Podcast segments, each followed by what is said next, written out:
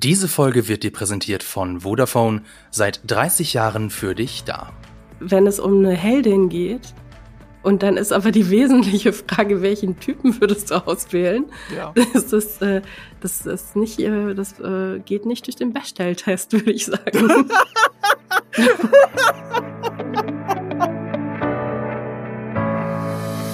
Sag mal, Marco und Laura, welches Jugendbuch müsste denn eurer Meinung nach noch unbedingt verfilmt werden? Ich finde, Marco sollte das beantworten, weil ich. Was? Ja, weil ich habe eigentlich, ich lese keine Jugendbücher. Ich garantiere dir, du hast mehr gelesen als ich. Bist du dir da sicher? Ja, schon. Hast du die Tribute von Panem Bücher gelesen? Ja, aber das sind genau die, über die wir jetzt sprechen wollen, also dementsprechend. Hast du Harry Potter Romane gelesen? Ja. Ah, siehst du? Jetzt sind wir schon fast gleich auf. Ja. ne, ich, also das Ding ist halt, die meisten Jugendbücher, die ich als Jugendlicher gelesen habe, waren alle Schrott. Und äh, also was weiß ich, ähm, nee, ich darf das jetzt nicht sagen, sonst bringe ich die Fangemeinden gegen mich auf. Mhm. Ähm, äh, es gibt ein paar, die ich sehr ironisch ein bisschen gelesen habe, als ich sehr viel älter war. Twilight. es gab drei Dinge, deren ich mir absolut egal. Ähm, und äh, was ich aber wirklich unglaublich gerne verschlungen habe, war Harry Potter. Und um auf diese Eisbrecherfrage anders zu antworten, ich hätte gern, dass es nicht nochmal neu verfilmt wird, weil ja ein Reboot von HBO in Arbeit ist. Weil ich, auch wenn ich die Filme, ich bin mit denen nicht uneingeschränkt zufrieden. Eigentlich nur mit einem einzigen und alle anderen könnte man von mir aus remaken. Aber mit dem gleichen Cast und den gleichen Assets, mit den gleichen Stimmungen. Und äh, deswegen finde ich nicht, dass das ein Reboot kriegen sollte. Aber die Welt von Harry Potter bietet sich an für eine Spin-off-Serie, in der man einfach den Schulalltag in Hogwarts zeigt. Mit neuen Figuren in einer anderen Zeitebene. Wo ist das Problem? Oder von mir aus das Theaterstück verfilmen. Als Serie. Da wäre ich sofort am Start. Aber das Theaterstück ist so chaotisch. Das ist halt schlimm geschrieben, aber toll gespielt. Habt ihr es gesehen? Ja. Also ich finde das, ich, also, gerade weil es so chaotisch ist, bietet sich auch für eine Serie an. Komm schon. Aber Oder für einen guten Film. Einen zweiteiligen ja, sogar. Ich glaube, man müsste tatsächlich ein paar Sachen ändern, natürlich irgendwie für, natürlich. für so ein um so ein bisschen äh, das Chaos aus dem Skript rauszuholen. Ja, absolut. Mhm. Aber, aber das würde ich mir halt wünschen. Ne? Also ich, ich würde, die meisten Jugendromansachen, die ich gelesen habe, finde ich gar nicht so verfilm, ver, äh, verfilmungswert. Oder sind es ja schon, äh, sowas wie äh, Herr der Fliegen zum Beispiel. Das ist ja auch ein Jugendroman. Wir denken da immer an diese Young Adult Movie äh, Bücher, äh, und äh, ihr wisst schon, was man heute so lesen würde. Aber sowas wie Herr der Fliegen gehört ja eigentlich auch dazu. Also die ganzen Klassiker. Und ähm, das ist ja schon alles verfilmt. Nee, wenn dann von den modernen Sachen, dann Harry Potter, aber in anders. Okay, und wenn ich das jetzt richtig verstanden habe, hat Laura gar keine Jugendbücher gelesen und äh, weiß deswegen auch nicht, was noch unbedingt verfilmt werden muss. Was ich immer noch für eine Lüge halte. du belügst dich selbst. Okay, pass Laura. auf, dann überleg nochmal und ich sag, was her. ich, so, worüber ich so nachdenken musste. Also zum, also bis vor drei Jahren hätte ich gesagt, Artemis Foul von Owen Kofer. Dann gab es ja leider 2020 diese unsägliche Disney Plus Verfilmung. Ähm, wobei, wenn sie da ein Reboot machen würden, vielleicht auch als Serie, wäre ich gar nicht so traurig drüber. Als Kind war ich auch Fan der sogenannten Neschan-Trilogie von Ralf Isau. Die wäre mir aber heute wahrscheinlich zu religiös. Da geht's um, ähm, die heißt im Deutschen auch die Träume des Jonathan Jabok. Und da geht hm. es so um eine Geschichte von einem. Gelesen. Ja, siehst du mal. Natürlich hast Schau, du das. Guck, auch schon wieder Wer hätte das gedacht? ja, da geht's um ein, ähm, ein Kind, sitzt im Rollstuhl. Es ist so die Zwischenkriegszeit. Alltag ist ziemlich grau und traurig. Aber der hat äh, ganz, ja, luzide Träume und der träumt sich in das Reich Neschan, wo er dann ähm, so ja seine, seine, seine Heldenreise auslebt und ähm, nach dem Aufwachen aber noch genau weiß, was er geträumt hat und dann nach und nach entwickelt sich so äh, das Bewusstsein, ja, eventuell gibt es diese Welt wirklich. Aber diese Geschichte hat leider so einen sehr starken Fokus auf äh, Religion und ich glaube, heutzutage wäre mir das ein Ticken zu religiös. Deswegen, wenn ich mich festlegen müsste, würde ich sagen, die 13,5 Leben des Captain Blaubeer von Walter Mörs, auch oh. wenn das nicht so das typische Jugendbuch ist. Aber, Aber das ja. fände ich cool. Ja, das fände ich auch cool. Ich glaube, ich glaube, ich erinnere mich an voll viele Jugendbücher nicht mehr. Und ich glaube aber auf der anderen Seite auch, dass voll viele Jugendbücher, die ich so gelesen habe, alle schon verfilmt sind. Weil ich fand zum Beispiel, ähm, Ich hatte immer mit äh, der Brief für den König geantwortet, aber das wurde jetzt schon verfilmt und nicht so gut. Also von daher. Ähm, ansonsten Astrid Lindgren. Ich finde, also ich, Astrid Lindgren war immer, als Kind war das immer meine Lieblingsautorin und ich meine, da sind super viele problematische Sachen mittlerweile drin, ne? ähm, die man so definitiv natürlich nicht auf den, auf dem Bildschirm äh, verbannen sollte, aber es wäre ja auch ganz gut, das dann zu überarbeiten. Gleich. Warum dabei. nicht? Ich meine, wir machen das ja jetzt mit Harry Potter auch. Ähm, Marco meint, er ist nicht so glücklich drüber. Ich fände eine Serienadaption tatsächlich eigentlich besser geeignet für den Stoff als eine Filmadaption, wenn da das Ganze mit Jackie Rowling nicht wäre. Aber das ist ein Thema für einen anderen Podcast, den wir auch schon gehalten haben. Hört da gerne mal rein. Und damit herzlich willkommen zu einer neuen Folge Die Quadrataugen, eurem Podcast für Filme und Serien, powered by Vodafone. Mit mir dabei sind diesmal ähm, nicht Ladies First, Marco Risch vom YouTube-Kanal Nerdkultur. Hallo Marco. Der gerade gegoogelt hat, ob der Captain Blaubeer-Film von 1999 nicht schon eine Verfilmung von 13,5 Leben ist aber äh, Nein, es basiert es wohl nur sehr lose auch darauf, aber sonst ja, nicht, ne? Genau. Und ihr habt sie schon gehört, Laura Samide, unsere Expertin für Drehbücher und Dramatik. Und ich habe dich jetzt als letztes ähm, hier vorgestellt, um jetzt auch so ein bisschen so die Situation zu erklären, in der wir jetzt hier sind. Denn eventuell habt ihr es schon ein bisschen raushören können, Laura ist erkältet. Denn eigentlich sollte das hier eine Doppelfolge werden, Songbirds and Snakes und dann später noch Napoleon. Aber da Laura leider krank geworden ist, ähm, mussten wir jemand anderes in äh, die Pressevorführung von Napoleon schicken, nämlich äh, unsere Kollegin Lisa, die ähm, kommt dann später noch dazu und dann reden wir über Napoleon. Jetzt fangen wir aber erstmal mit Songbirds and Snakes an, dem Prequel zu der Tribute von Panem Trilogie. Und wir fangen an mit unserem Part über The Ballad of Songbirds and Snakes. Den haben wir alle geguckt und ich bin sehr gespannt, was ihr zu diesem Film zu sagen habt. Vielleicht noch mal kurz so Background dazu. Also ich habe schon gesagt, es ist eine Filmadaption des gleichnamigen Buches von Susan Collins. Der Film spielt 64 Jahre vor den Ereignissen von den Tributen von Panem. Der 18-jährige Coriolanus Snow ist bei den zehnten Hungerspielen der Mentor von Lucy Greybird aus dem verarmten Distrikt 12. Das ist der Distrikt von Katniss Aberdeen. Bevor wir kurz oder bevor wir über den Film reden, wollte ich mal von euch wissen, habt ihr eigentlich alle Bücher gelesen. Also von Laura weiß ich's. Laura, du hast sie garantiert alle drei gelesen, richtig? Alle, alle vier, vier, sogar. Vier sind es, ja. Ich habe ähm, Natürlich hast du das. nee, nein, nein, pass auf, Leute. Ich habe tatsächlich ähm, Hunger Games, die drei, habe ich gelesen, mehr als einmal sogar. Ähm, und ich habe aber äh, das Neue jetzt ähm, vor dem Film nicht gelesen und höre das im Moment gerade. Bin aber nur bis zur Mitte durch, also von The Ballad of Songbirds and Snakes. Ah. Und du, Marco? Das, was alle sagen, dass das vierte, ich habe sie nicht gelesen, dass das vierte aber auch besser sei als die anderen drei. Das habe ich jetzt schon von ein paar Leuten gehört, die das alle Buch Bücher gelesen auch. Finde ja. ich jetzt nicht zwangsläufig. Findest du nicht? Interessant. Aber du mochtest sehr die ersten drei, oder? Ja. Ja. Okay, interessant. Ich, ich glaube, es gibt, ein, es gibt eine Diskrepanz zwischen diesen Büchern, wobei ich weiß jetzt nicht genau, wie es in Ballad gelöst ist, aber was ich höre von Leuten, ich glaube, du magst ja die ersten drei sehr, ähm, was sie daran faszinierend finden, ist diese Ich-Perspektive von Katniss Everdeen, dass alles aus der Ich-Perspektive geschrieben ist. Und was Leute, die das nicht mochten, gestört hat, war diese Ich-Perspektive. Ja. Ich weiß, ich weiß noch, wie eine Freundin von mir mal gesagt hat, das ist so doof, der zuzuhören. Die guckt das Brot an und sagt, das ist ein Brot. Das sind Sätze, die da drin stehen würden. Und sie hält das halt nicht aus und deswegen hasst sie die Bücher. Aber das vierte hat sie nicht gelesen gehabt und da ist es ja wieder anders. Ich, ich habe immer die Vermutung, dass es auch mit der Perspektive zu tun hat, warum manche Leute die Bücher mögen oder nicht mögen. Kann ich mir vorstellen, ja. Hm. Ist aber auch interessant, ne? Also hm. müssten wir ja sowieso jetzt irgendwie im Podcast drauf eingehen, ne? Inwieweit man sich mit äh, mit dem Protagonisten von äh, Songbirds und Snakes äh, identifizieren kann. Mhm, das, das, war auch so einer meiner Punkte. Da kommen wir vielleicht gleich noch mal zu. Ähm, ich habe übrigens die Bücher auch so wie du als Hörbuch durchgehört. Und deswegen muss ich immer überlegen, habe ich sie eigentlich gelesen? Weil ich hatte sie nie physisch in der Hand, aber doch, ich habe die Bücher alle durchgehört.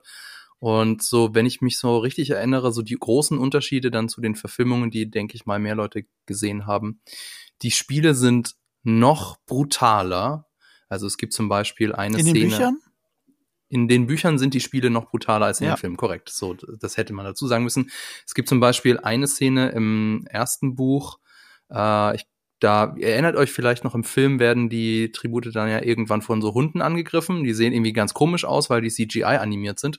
Hm. Und im Buch ist es so, dass die Hunde mit der DNS der bisher gefallenen Tribute gekreuzt wurden und die haben die Gesichter von den Freundinnen und Freunden, mit denen sie da vorhin gekämpft haben, was das Ganze ja noch deutlich gruseliger macht. Und das sind so es sind so ganz viele Kleinigkeiten, die eben in den Büchern natürlich noch drin sind und die in den mhm. Filmen nicht ganz so rauskommen. Das sind ja ähm, keine Freundinnen und Freunde gewesen. Na gut, aber du gehst ja mit jemandem aus deinem Distrikt hinein, den kennst du schon. Und ja, du bist. Die eine Person kennst du, ja. Mhm. Die eine Person kennst du, dann, und dann gibt's natürlich die Distrikte, ich, äh, die die sich auf diese ähm, Spiele vorbereiten und die ähm, ganz muskulös sind und ähm, ganz böse sind. Aber dann gibt's ja auch noch andere Distrikte, mit denen, die, die genauso wie jetzt äh, Katniss auch eher nicht mit der Erwartung in das Spiel reingehen, okay, das gewinnen wir jetzt. Also sind ja nicht alle böse, aber natürlich sind's alle irgendwie Gegenspielerinnen und Gegenspieler, stimmt schon. Ähm, es wird auch deutlicher, wie traumatisierend die Spiele für Katniss sind. Klar, weil mhm. wir ja eben aus der Perspektive von Katniss das alles miterleben. Und ähm, das kam auch in den Filmen nicht ganz so rüber. Aber gut. Dann wollte ich noch mal kurz fragen. Ganz ja? kurz dazu. Dann gibt's ja eine ganz interessante Diskrepanz, finde ich, weil die Figur des Snow wird wohl in den Büchern ja auch erst am Ende begegnet sie ja Snow. Das heißt, bis dahin erlebst du ja die Diktatur als, als jemand, der ganz weit entfernt von dieser Spitze ist. In den Filmen siehst du ja immer, was ja. in der Chefetage passiert und wie die sich gegenseitig vergiften und alles. Und ähm, das finde ich halt aus der Buchperspektive sehr spannend, dass die Diktatur eben nur aus erstmal aus der Perspektive einer einfachen Bürgerin gezeigt wird, die dann aber zur Kämpferin und zur Heldin, zum zum äh, Druckmittel oder oder zum Propagandamittel umfunktioniert wird. Ähm, dass du diese Perspektive hast und dann nach und nach diese Diktaturen sich zusammenfällt, während die Filme da ja sehr klassisch sind. Also, oh, ja, das sind die stimmt. Bösen und das sind die Guten und was ich den Film immer schon lassen oder der Geschichte lassen muss, ist, dass sie in der Lage ist, diese grauen Seiten zu erforschen. Und da treffen dann die Perspektiven auf einmal aufeinander, also die Bösen und die Guten oder die vermeintlich Guten und die vermeintlich Bösen, wobei vermeintlich Böse wahrscheinlich nicht. Ähm, aber es treffen Grauzonen aufeinander und es gibt nicht nur die eine Wahrheit, die man glaubt zu kennen. Und das mochte ich sehr, sehr, sehr an den Filmen. An und den glaub, Hunger Games Filmen. An den Hunger Games Filmen. Mhm. Ich muss ja dazu sagen, meine Perspektive ist die, vielleicht wie, wie gefühlt wahrscheinlich, äh, das mag jetzt sehr viel Klischeedenken sein, aber gefühlt wahrscheinlich die Mehrheit aller Männer, die die Filme gesehen haben, die haben sie gesehen, weil ihre Freundin sie mitgeschleppt hat oder beziehungstechnisch genötigt hat. So ähnlich wie bei Twilight. Glaube ich zumindest. Zumindest sehe ich das aber in meinem Bekanntenkreis. Aber es ist ja was ganz anderes als Twilight. Also finde ich. Ja, ist es ja auch. Ja, aber, aber es ist ja das gleiche Genre. Es ist Young Adult. Also ich hatte ich keine Freundin, die mich da reingenötigt hat. Oder, oder okay, okay. Und ich habe den Film trotzdem gesehen oder die Filme trotzdem gesehen. Ähm, dann hast du jetzt schon die Filme angesprochen, dann können wir vielleicht auch die kurz nochmal abhandeln. Ähm, genau, diese Grautöne fand ich auch ganz spannend. Ähm, generell finde ich auch so die, die Einblicke in eine Rebellion das war auch irgendwie mhm. interessant, so ganz anders zum Beispiel als bei Star Wars, wo da ja die Politik überhaupt gar keine Rolle spielt. Also wie wird zum Beispiel Propaganda ja. produziert? Das ist ja auch ein großer Teil ja. der Filme. Fand ich ganz cool. Nur die furchtbare Wackelkamera-Ästhetik vom ersten Film, die fand ich wirklich grausam. Aber die ist nur, solange sie in District äh, 12 sind.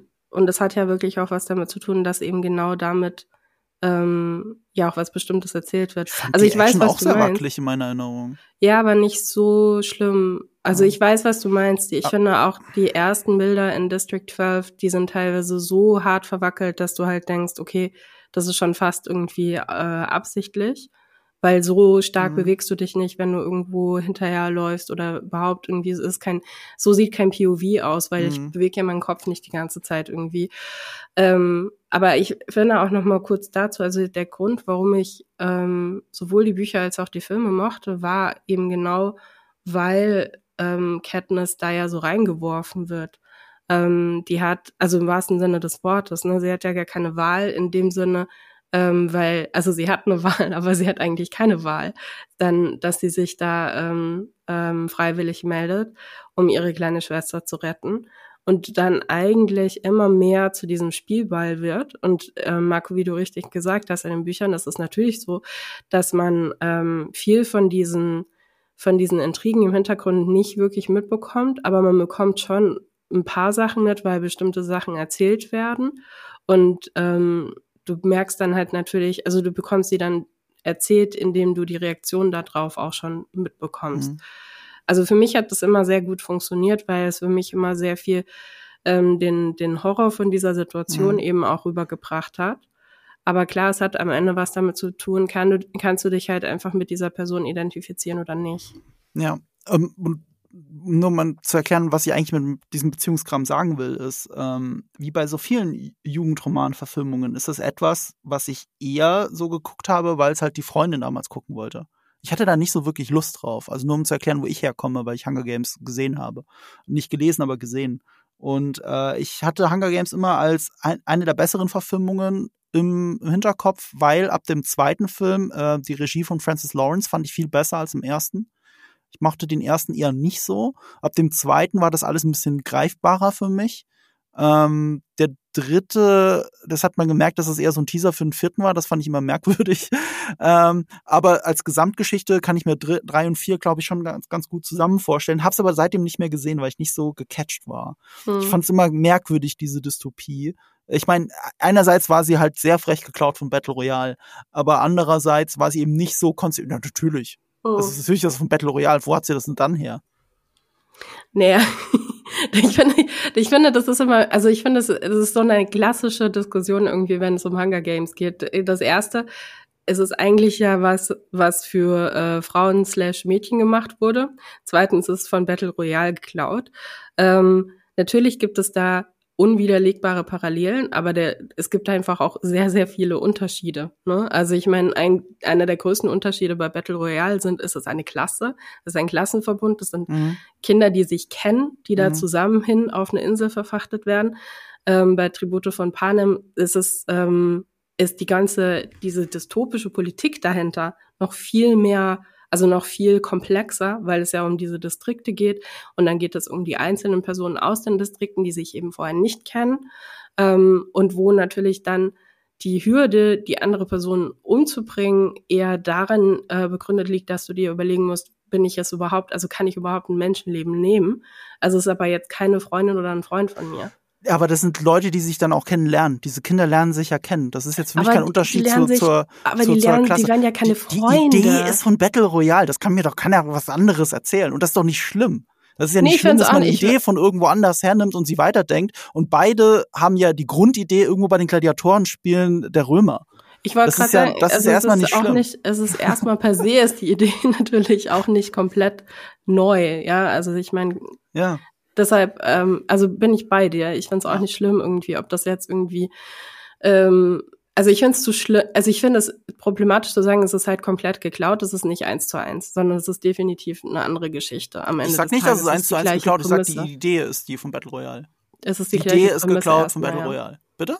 Ja, es ist die gleiche Prämisse ja. erstmal, das stimmt. Ja, ja, genau. Und dann wird es aber anders auserzählt. Ähm, aber es ist auch am Ende des Tages, wie gesagt, es ist auch äh, äh, egal. Ich finde es halt interessant, wie diese Filme aber trotzdem in eine, sofort in eine bestimmte Sparte gerutscht sind, einfach nur dadurch, dass es eine Protagonistin ist. Weil ich sag dir, dass damals, 2012, wenn die Filme so rausgekommen wären und es wäre nicht Katniss Everdeen gewesen, sondern keine Ahnung, wie die männliche Version davon aussehen könnte, Katna Everdeen, ähm, dann wären diese Filme anders vermarktet worden und dann wäre es eben nicht so gelaufen, dass du irgendwie als Anhängsel von, von deiner Freundin ins Kino gehst, sondern dann wäre das halt genauso vermarktet worden wie beispielsweise Harry Potter. Und das fand ich damals schon immer. Aber es ist doch dasselbe wie Harry Potter. Ich, ich finde, ich mache da gar keinen Geschlechterunterschied. Harry Potter und Tribute von Panem sind beides für mich diese Young Adult Romane. Das hat jetzt mhm. erstmal nichts mit Geschlecht zu tun. Äh, aber mit dem Harry Gesch Potter von Anfang an ein männlicheres Publikum noch mit reingezogen. Ja, ja. Aber das ist ein anderer Games. Punkt. Das ist ein anderer Punkt. Ich finde, ähm, vom Genre her sind sie sind sie das Gleiche oder vor allem von der Origin Story her. Es ist ein Young Adult erstmal und durch, aber da hast du recht, durch die weibliche Protagonistin denkt man erstmal, oh Gott, das ist im Twilight-Fahrwasser und nicht im Harry Potter-Fahrwasser. Dadurch hat es ein anderes Image.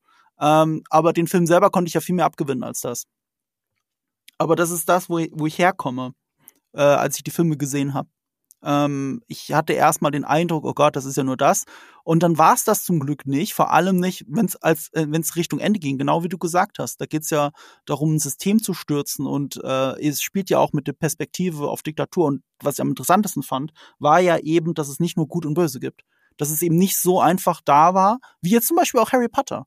Harry Potter ist ja oft sehr einfach. Da gibt's halt, Voldemort ist das Böse in Personifikation. Dem fehlt sogar die Nase, damit er auch noch böse aussieht. So, und, und, und hier ist es alles ein bisschen anders. Hier ist der böse Diktator jemand, der, der, der eine äh, Rose immer im Revers trägt. Das ist ja ein komplett anderes Bild. Ähm, finde ich, was das angeht, viel, viel interessanter. Und äh, wenn wir dann auf den neuen Film zu sprechen kommen, äh habe ich jetzt auch noch mal einen anderen Blick auf die ersten drei Filme. Hm. Dann äh, ist das doch ein schöner Übergang zu dem Prequel, über das wir jetzt sprechen werden. Aber vorher noch ein bisschen Werbung.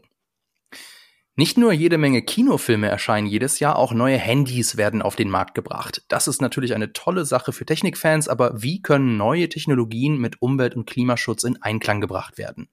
Mit seinem One-for-One-Versprechen will Vodafone seinen Teil zur Lösung dieser Herausforderung beitragen. Das One-for-One-Versprechen lautet, dass für jedes Handy, das bei Vodafone in Kombination mit einem Tarif gekauft wird, ein altes Handy recycelt wird, mindestens eine Million jährlich. Denn auch wenn alte Geräte nicht mehr einwandfrei funktionieren, können sie dennoch recycelt werden.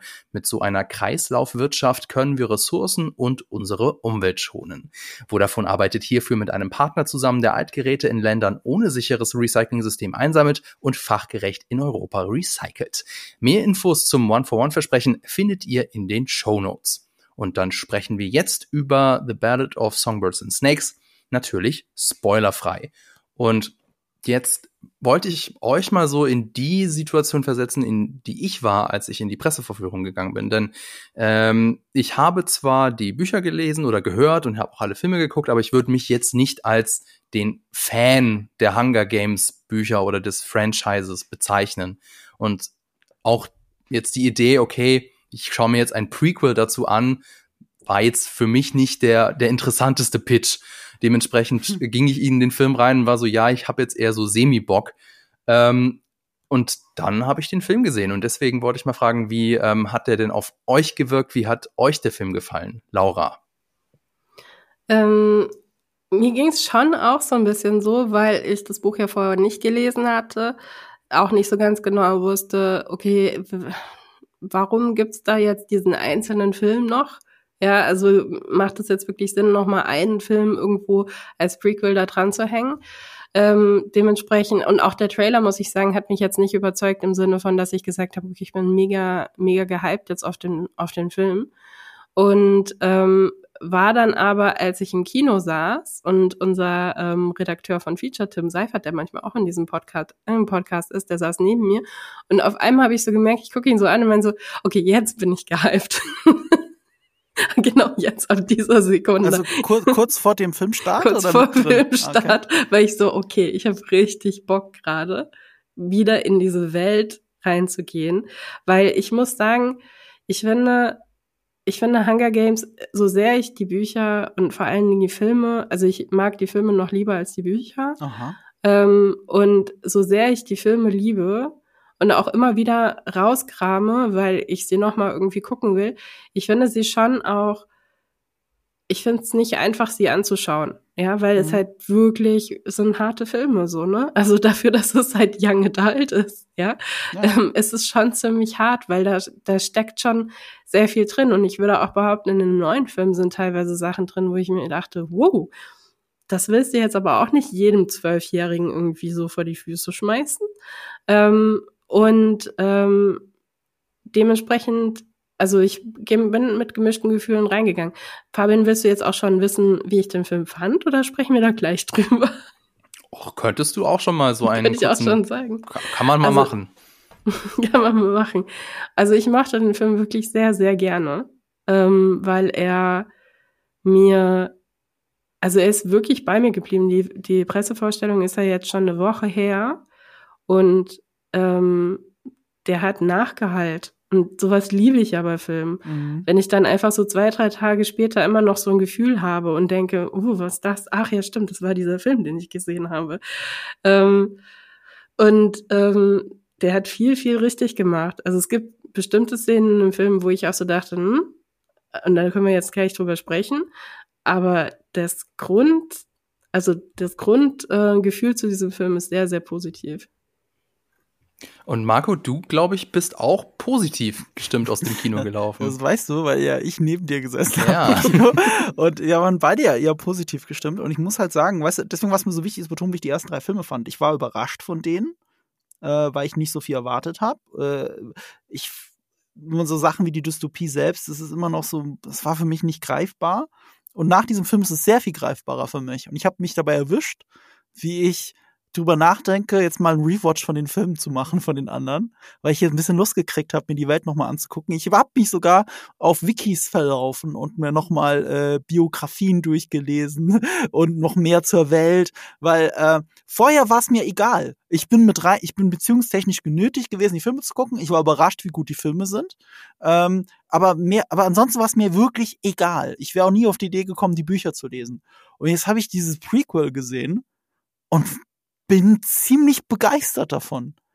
Also, ich würde sogar, es ist jetzt keine unglaubliche Offenbarung, die jetzt fünf Oscars verdient hat oder so, aber von all den Prequels, die ich so in meinem Leben geguckt habe, gehört der zu den so viel besseren Prequels.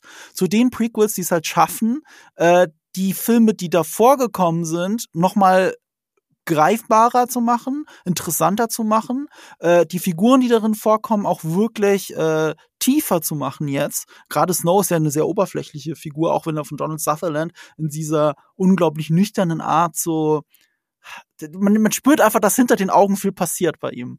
Und das, das hat, das hat uh, Sutherland halt schon so toll gespielt. Und Tom Blythe, der gibt ihm einfach noch, der legt noch zwei Schichten drauf. Und ähm, ich, ich bin relativ begeistert von dem Film. Ich war, obwohl der drei Stunden geht, durchgehend gespannt.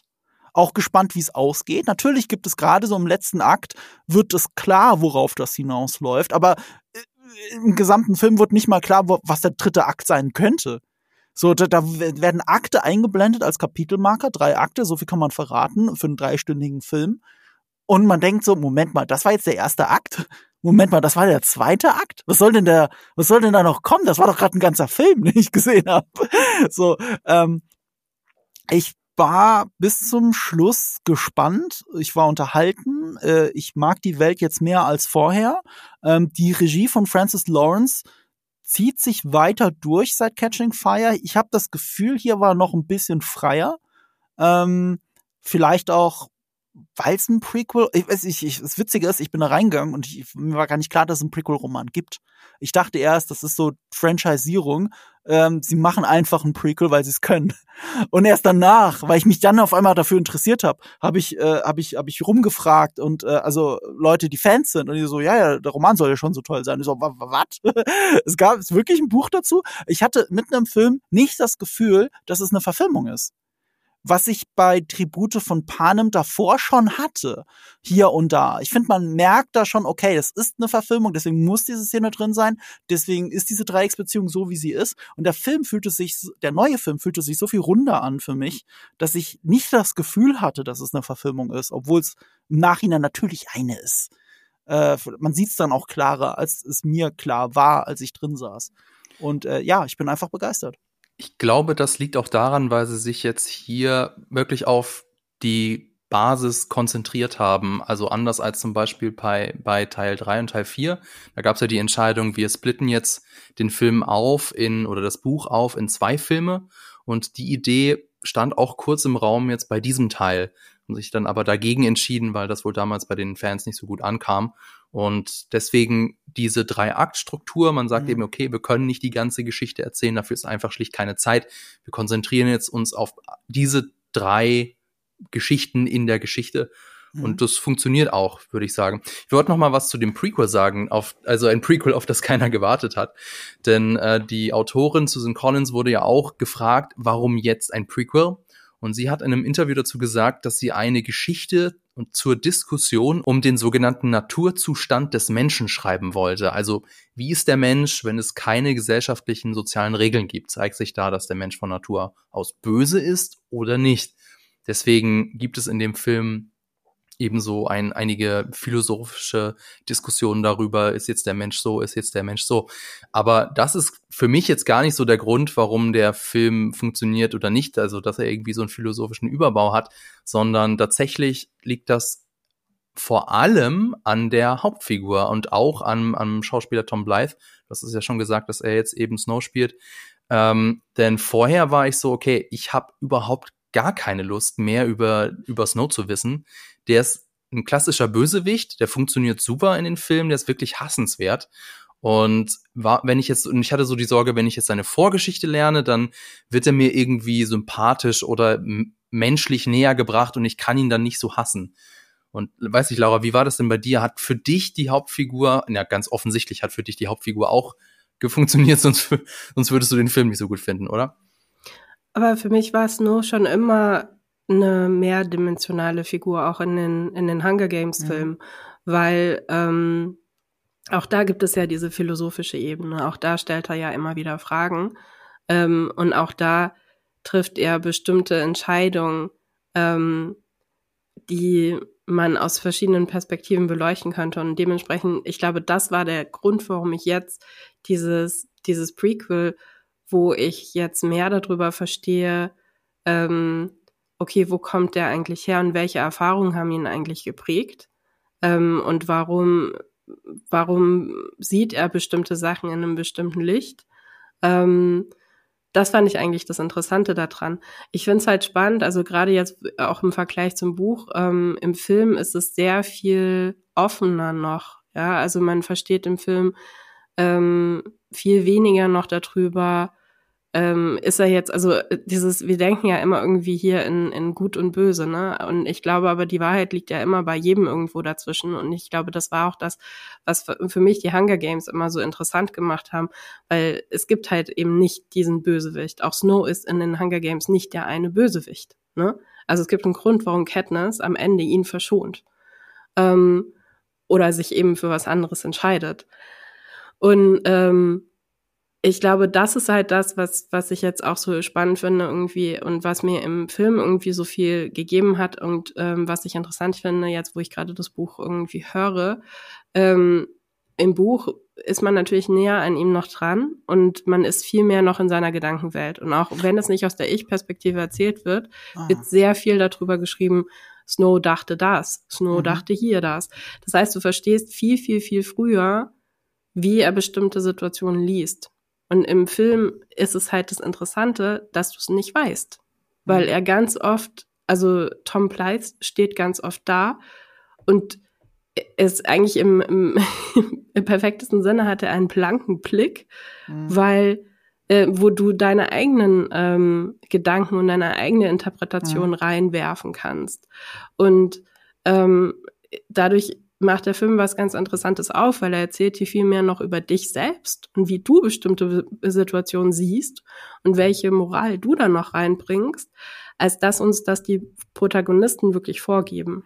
Und, und, und das ist so intendiert von dem Film. Weil wenn man über das, also ich will ja nicht das Ende spoilern, aber ich habe ja gesagt, ich habe lange Zeit nicht genau gewusst, worauf das, also nicht genau gewusst, worauf das hinaus will. Erst im letzten Akt wird es klarer, aber es ist so aussagekräftig für den Film, das was nachhalt, was du sagst, dass er bewusst Sachen der Interpretation zur Interpretation offen lässt. Was ist da passiert? Was bedeutet das? Lebt Person X oder nicht? Und dieses Offenlassen davon und dieses selbst reinprojizieren, was du dann davon hältst, das macht ihn so viel wertvoller als viele andere Filme aus dem Genre. Was die Tribute von Panem natürlich auch schon drin hatten, was ich jetzt aber noch mehr in den Film sehe als davor, weil mir das Prequel gezeigt hat, dass das auch wirklich so gemeint ist und dass da nicht nur Jennifer Lawrence auf ein Stück Brot schaut.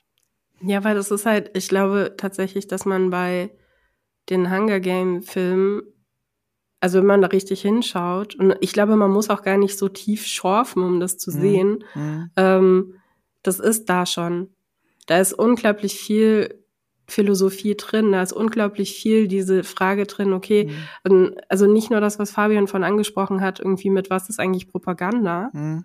sondern eben auch genau dieses ähm, aus der Perspektive von dieser jungen Frau, die sich meldet und dann halt ähm, in diese Situation reingeworfen wird und ganz oft nur reagiert. Also Katniss ist auch eine Person, die wenig agiert und sehr viel reagiert. Und Snow interessanterweise auch. Also er wird immer wieder dahin getrieben, dass er Sachen machen mhm. muss, aber er, er schaut wahnsinnig viel auch zu. Mhm. Aber auch gerade, ich habe ja gesagt, ich fand es immer so unglaubwürdig, an dieser Dystopie so festzuhalten. Ähnlich unglaubwürdig wie in Battle Royale. Aber nach dem Prequel, weil in dem Prequel selbst wird ja durchgehend die philosophische Frage aufgemacht und verschiedene Antworten dafür gegeben. Und es gibt keine absolute Antwort, warum es die Hungerspiele gibt. Und jetzt habe ich wirklich das Gefühl, ich kann diese Prämisse so viel besser akzeptieren für die anderen Filme. Ja. Ja, ja, vielleicht. ich glaube, also interessanterweise wird das ja auch gefragt in den, in den anderen Filmen, ne? Ja, aber, also aber ich, ich fand das, äh, es hat sich für mich oberflächlicher angefühlt, auch weil es nicht mhm. die durchgehende Frage war. Es, es würde, es, vielleicht wird es mir jetzt nicht mehr so gehen. Ja, ich das glaub, kann ich ja sagen, wenn ich den Rewatch starte. Ich habe ja. schon geguckt, die laufen leider nirgends in der Flatrate gerade. Ich habe gedacht, ja, gerade rechtzeitig habt ihr sie rausgenommen. gerade rechtzeitig. Jetzt, wo ihr wisst, dass ich sogar Geld dafür ausgeben würde. Verdammt.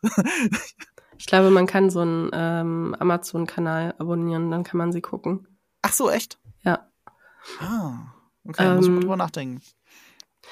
Ich weiß nicht welchen, aber ein, ein von den Amazon-Kanälen. Ja, ich, ich, ich weiß, was du meinst. Ich, ich erinnere mich dunkel, dass da ein Kanal war. Und da habe ich mir noch gedacht, okay, äh, ich glaube, es gab sogar sieben Tage Probeabo oder so. Dann habe ich, ich glaub, mir gedacht, reicht das um die drei?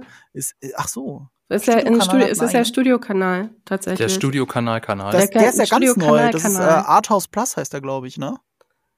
Ist ich, das der? Ja, kann sein. Nee, obwohl ich glaube, es ist nicht der Arthouse Plus. Es ist ich glaube, Studiokanal hat verschiedene. Okay. Muss mal gucken. Aber ich meine, es ist auf jeden Fall der von Studiokanal. Einer von denen von Studiokanal. Ich bin auf jeden Fall kurz davor, einen Rewatch zu machen. Also ich glaube, es wird passieren. Okay. Das hätte ich nicht gedacht nach dem Film. Das hätte ich vorher nicht gedacht und nach dem Film hat es sich so langsam ist dieser Gedanke gewachsen. Also es ist, ich merke das, ich versuche das jetzt mal so ein bisschen rauszuarbeiten, so auf einmal die, die, dass dieser Film mehr Grautöne bietet und dann auch rückwirkend auf die mehr scheinbar äh, mehr Facetten in den anderen Filmen äh, widerspiegeln lässt. Ähm, Snow ist aber nicht die einzige Figur, die wirklich richtig gut ist. Also es gibt ja mehr Figuren noch in dem Film und die auch alle irgendwie interessant sind. Ähm, mir steht jetzt vor allem ähm, Viola Davis als Dr. Volumnia Gall ähm, hervor. Die ist einfach furchterregend. Das ist unfassbar, wie wie wie wie wie sinister diese Frau ist. Es ist echt echt äh, macht ihr eine Freude dabei zuzuschauen, wie böse sie ist. Ähm, was findet ihr, wie findet ihr eigentlich die äh, Rachel Zegler, die Lucy Gray Baird spielt? Wie findet, wie, wie findet ihr sie eigentlich? Sie ist ja so das andere Herzstück des Films. Ja, spannenderweise sprichst du damit genau den Punkt an, der mir nicht so gefallen hat. Also ich finde, sie war tatsächlich die Schwächste, schauspielerisch oft. Ähm, mhm. Da gab es wahnsinnig viele Szenen, wo ich nicht so ganz verstanden habe, wo sie da gerade irgendwie mit ihrer Interpretation hin will. Ähm, liegt teilweise auch an der Inszenierung. Ähm, also bestes Beispiel für mich ist halt irgendwie beim, beim Reaping, als, ähm, also als sie ausgewählt wird und ähm, das erstmal singt auf der, auf der Bühne. Ähm, ich fand es echt schwierig, mir das anzuschauen, weil ich kurz dachte, also irgendwas ist komplett off irgendwas stimmt hier gerade nicht. Und ich fand, es lag am, letztendlich am Spiel. Ich habe ja das nicht abgekauft. Mhm. Und ähm, dadurch hat das manchmal für mich verloren. Und ich finde, mit der Zeit ging es dann irgendwie immer besser. Aber es war also ganz offensichtlich eine bestimmte Intention dahinter, sie ähm, so darzustellen, wie sie sie dargestellt mhm. hat. Ich bin ihr da nicht immer hundertprozentig gefolgt. Sie erinnerte mich an äh, Jessica Williams, also die Eulalie Hicks gespielt hat aus Fantastische Tierwesen, Dumbledores Geheimnisse oder äh, auch den ähm, Grindelwalds Verbrechen.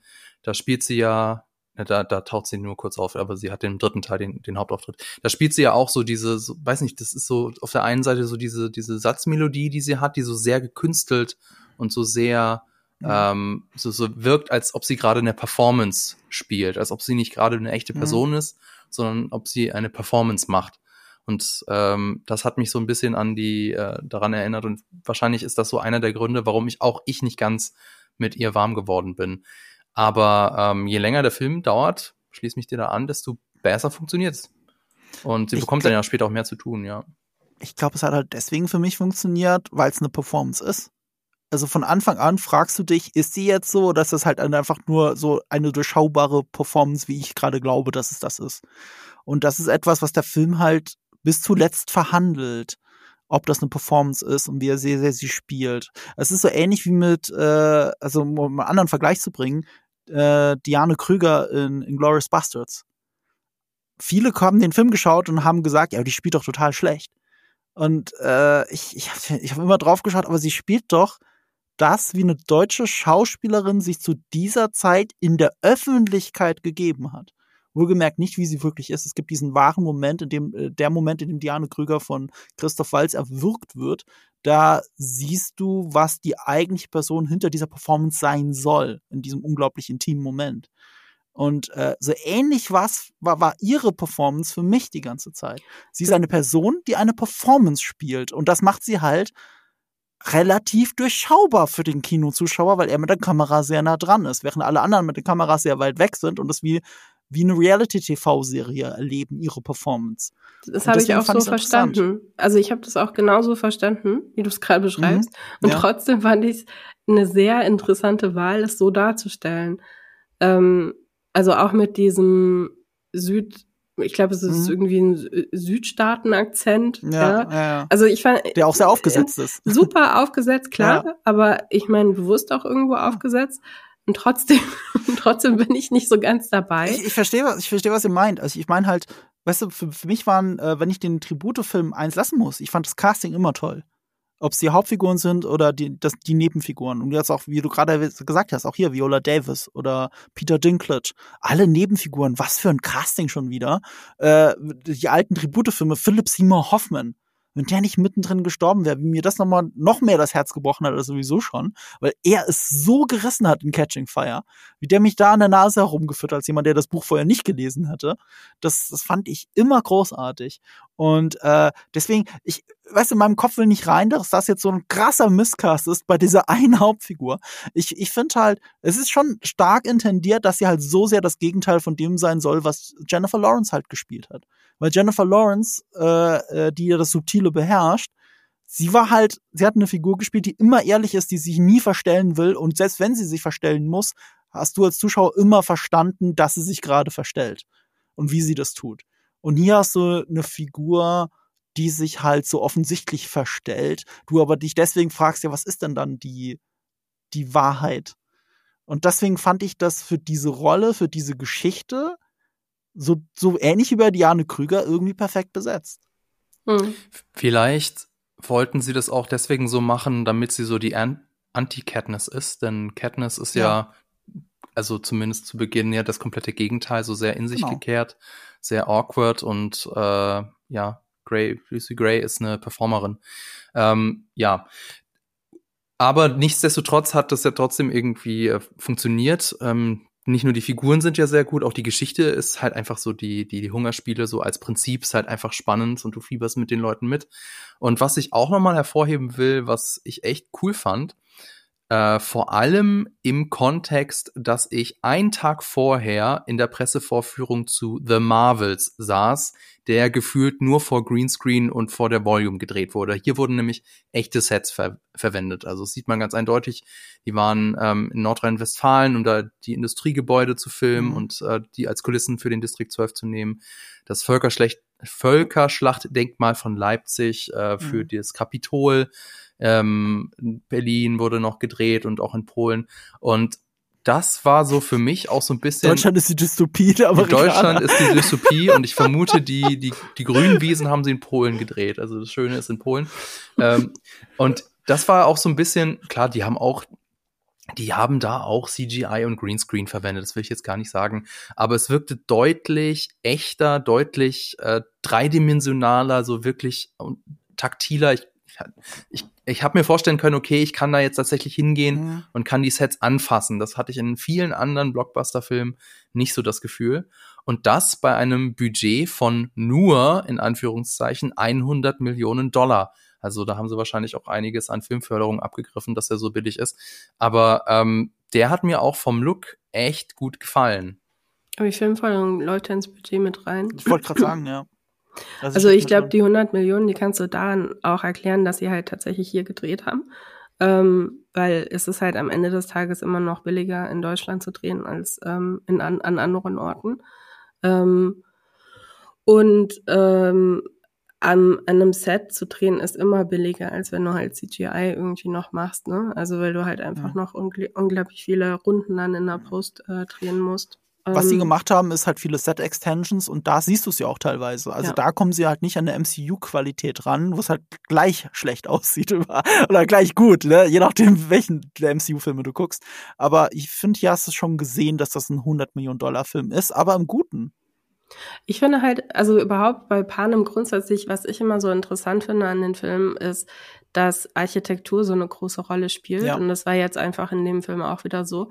Sie erzählen wahnsinnig viel über Architektur. Und über Klamotten. Und also über Klamotten. Setdesign ja. und Kostümauswahl ja. finde ich in allen vier Filmen fantastisch. Ja. ja. Dann jetzt noch vielleicht zum Schluss. Ähm, Hollywood liebt ja seine Sequels und Prequels, also Filme, die die Vorgeschichte von etwas erzählen. Und im mhm. September kam das Prequel zu Friedhof der Kuscheltiere in die Kinos und im April nächstes Jahr kommt das Prequel zu Das Omen. Ich freue mich schon so unglaublich, Ironie aus. Jetzt habe ich mich so gefragt, was kann denn Hollywood von Songbirds and Snakes lernen, das ja auch ein Prequel ist, aber ein gutes Prequel. Gibt's da irgendwas, was sich, äh, wovon, wovon sich Hollywood eine Scheibe abschneiden könnte. Marco. Was ich interessant finde, ist das, was du gesagt hast, dass sie sich gegen zwei Filme entschieden haben. Das hätte man jetzt maximal melken können und daraus zwei Filme machen müssen, eigentlich, aus so einer wirtschaftlichen Perspektive.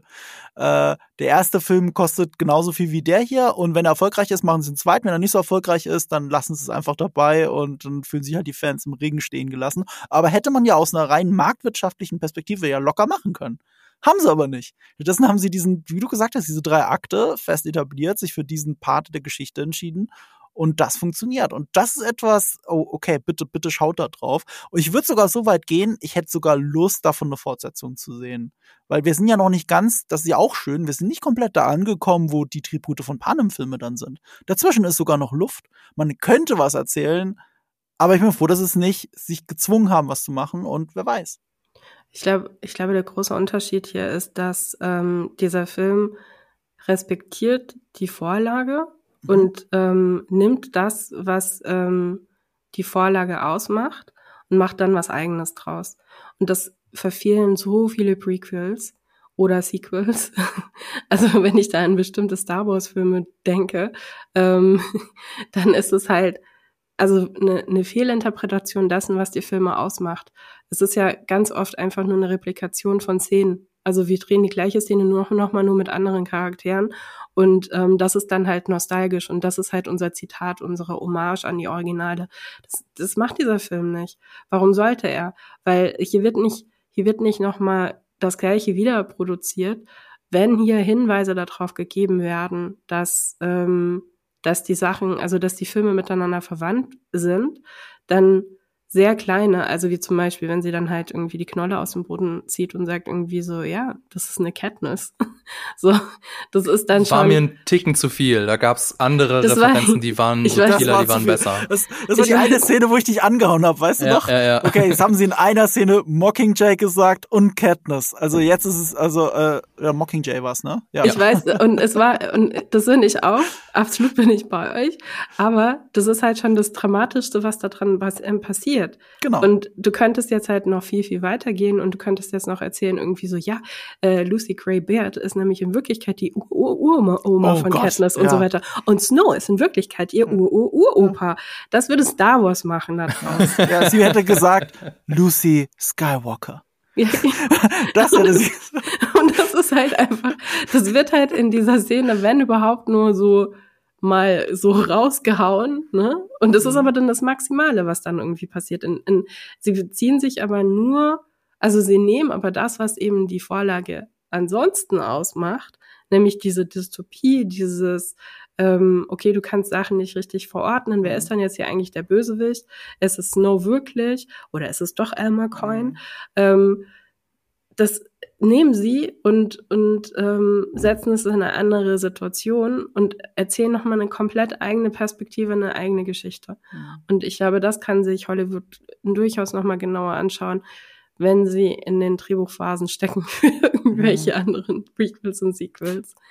Ich hätte noch eine Frage an dich, Laura, weil bei mir ist jetzt klar geworden, ich finde von allen fünf Filmen, ich muss immer kurz rechnen, ich denke immer, es sind drei Tribute von Panfilmen, sind aber vier. Also ich habe es bestimmt schon ein paar Mal falsch gesagt, weil es ja drei Bücher sind oder drei Geschichten. Ähm, von diesen vier, äh, fünf Filmen ja. ist das jetzt mein Favorit. Ja. Was ist es bei dir?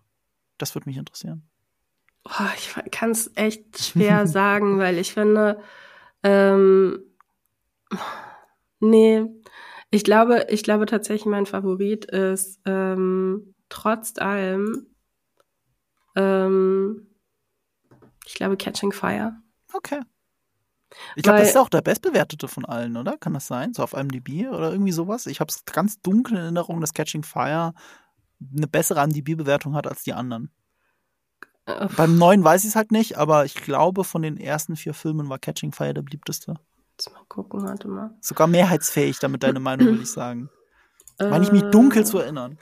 Okay, also wir haben den ersten Film, der hat auf IMDb eine 7,2. Wir haben Catching Fire mit 7,5 und Mockingjay 1 hat 6,6 und ähm, Mockingjay 2 hat 6,5. Also ja, Catching Fire hat die beste Bewertung, aber ich glaube, ob jetzt 7,5 oder 7,3 ist relativ nah das beieinander. Stimmt, das stimmt. Aber sie sind ja auch bei dir nah beieinander. Ja, sie sind auch.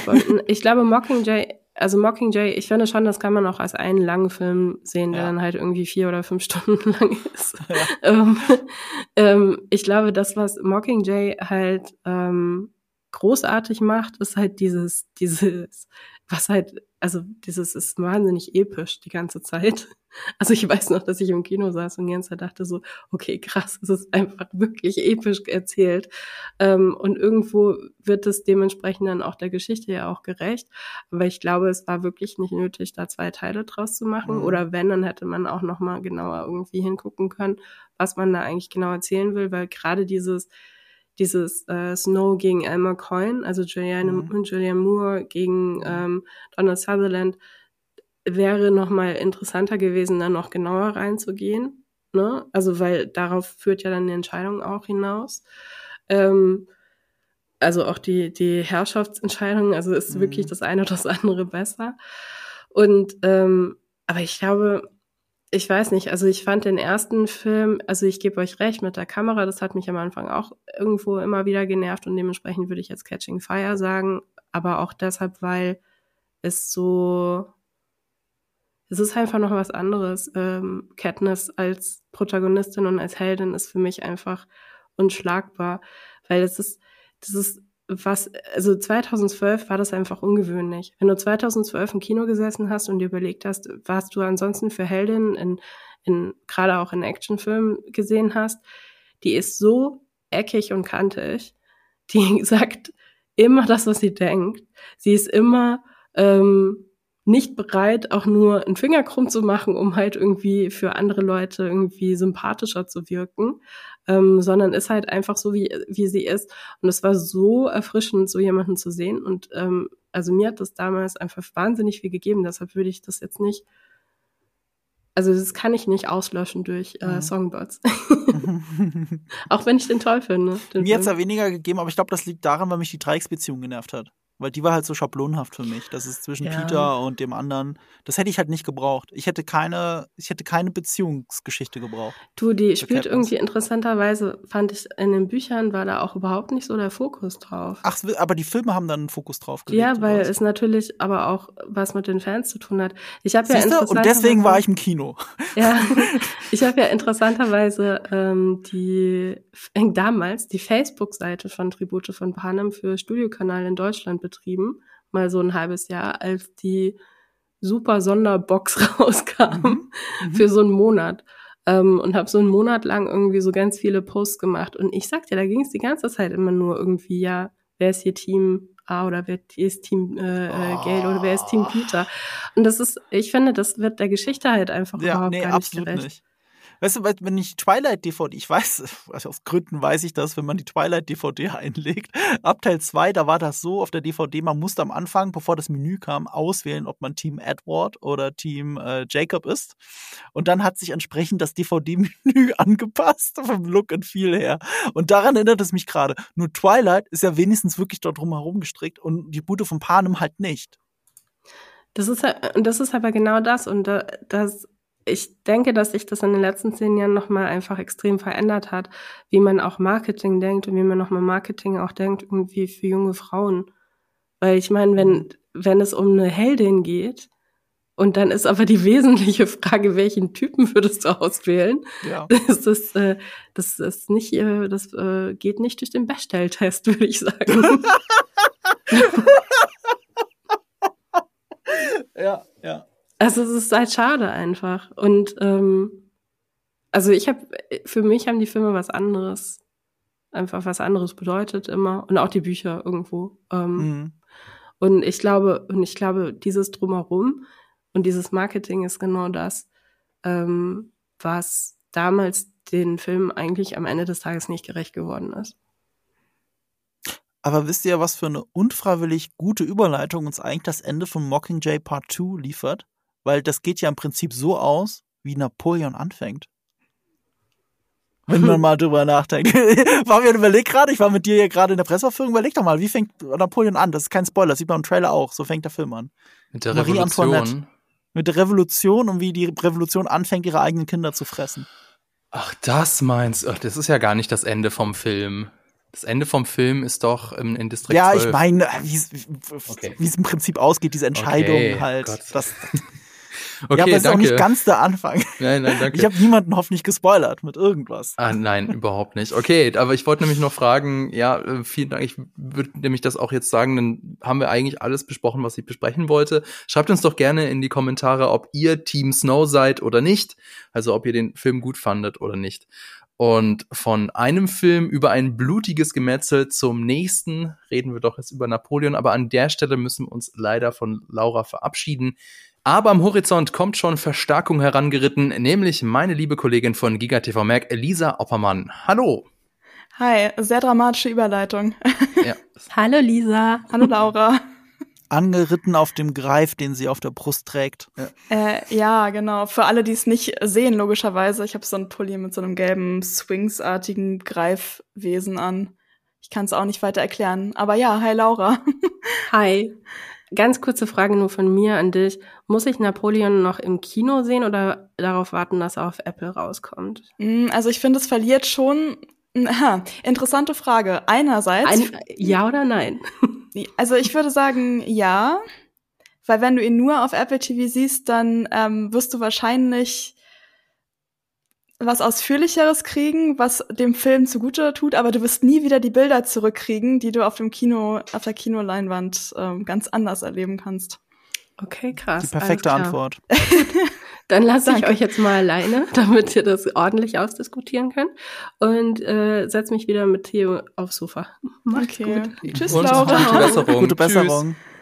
Interessante letzte Frage von Laura auf jeden Fall. Das ist die richtige und wichtige Frage tatsächlich. Ja. ja. ja. Dann nehme ich jetzt mal wieder das Mikrofon in die Hand und frage euch eine kleine Einstiegsfrage. Ähm, wusstet ihr oder wie viel wusstet ihr eigentlich über Napoleon, bevor ihr in diesen Film gegangen seid? Marco? Ähm, puh, ich glaube, ganz ehrlich, das allermeiste noch aus, der, aus dem Geschichtsunterricht, weil ähm, zumindest war das mein Eindruck, mein Geschichtslehrer damals, Herr Daniel, Grüße gehen raus, der hat immer sehr gerne und viel von Napoleon geredet. Also wir hatten das, glaube ich, glaube nicht, dass es, ich meine, ich komme aus Rheinland-Pfalz, ne? Das ist an der französischen Grenze. Es kann schon sein, dass deswegen der Fokus schon sehr stark auf Napoleon war. Und so gewisse Sachen sind mir dann nie aus dem Gedächtnis äh, getreten, so wie das, was in Russland passiert. Das sind Sachen, die habe ich einfach nicht mehr vergessen. Er hatte immer so eine schöne Art, das zu erzählen, mein Geschichtslehrer.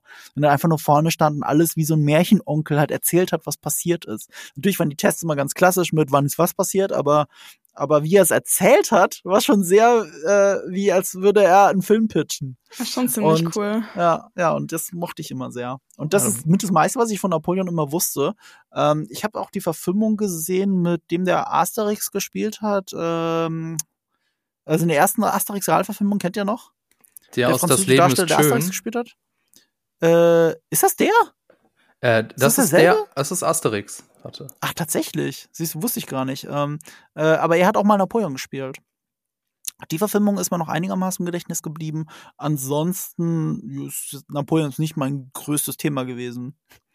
Dann also hast du aber trotzdem mehr äh, über ihn gewusst als ich, weil äh, ich hatte, ich kann mich an gar nichts erinnern aus dem Schulunterricht. Weiß nicht, Lisa, wie war es bei dir?